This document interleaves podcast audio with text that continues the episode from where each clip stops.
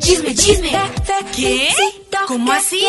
Si eres fanático de Shakira y seguidor de Gerard Piqué, pues seguramente conoces que se separaron hace algún tiempo, al parecer, por una supuesta infidelidad del jugador. ¿Qué qué? Este divorcio ha generado bastantes rumores y entre ellos se decía que al parecer la pareja no iba a pelear por sus bienes. Sin embargo, y según contó el periodista Juan Carlos Ortega de Prensa Libre, la pareja sí tiene una lujosa adquisición que ninguno de los dos quiere perder. ¡Wow! ¿De qué se trata? Chisme, chisme. Según el comunicador, tanto Shakira como Piqué se quieren quedar con el Jet privado, mismo que los transportaba por todo el mundo. Todo un lujo. muy bien. Según el portal Volaviv, este jet privado vale aproximadamente 85 millones de pesos colombianos. Con razón. ¿Qué qué?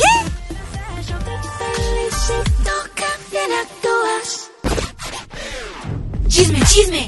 ¿Creías que los famosos no lo robaban? Incredible. Pues estabas muy equivocado, pues hace poco se conoció que cantantes como Daddy Yankee, Don Omar, Anuel A, Julio Iglesias y otros estaban siendo robados por medio de sus canales de YouTube. Oh my god. ¿Qué pasó esta vez? ¿Qué qué? Pues te cuento que la Oficina Federal de Impuestos de los Estados Unidos y la compañía Billboard hicieron una investigación y llegaron a la conclusión de que José Chenel Medina Terán Productor musical, puedo ingeniero, creer. propietario de un estudio de grabación. y Webster Batista, artista de bachata y director de videos musicales, son los supuestos autores de este hecho. ¡Wow! ¿Les vieron la cara? Lo que se sabe es que robaron más de 23 millones de dólares. ¿Cuánto? Es mucha plata. Al realizar la reclamación del 100% de fracciones de las regalías que dejan algunas canciones y que para muchos artistas no se han reclamado correctamente y que podrían pasar desapercibidas. No puedo creerlo. Lo que se sabe hasta el momento es que Webster Batista aceptó un acuerdo de Culpabilidad. y admitió su culpa por el cargo de fraude electrónico y un cargo de conspiración. ¡Wow! Por su parte, Terán no ha respondido a la acusación. Pobrecitos. Oh my god. ¿Qué?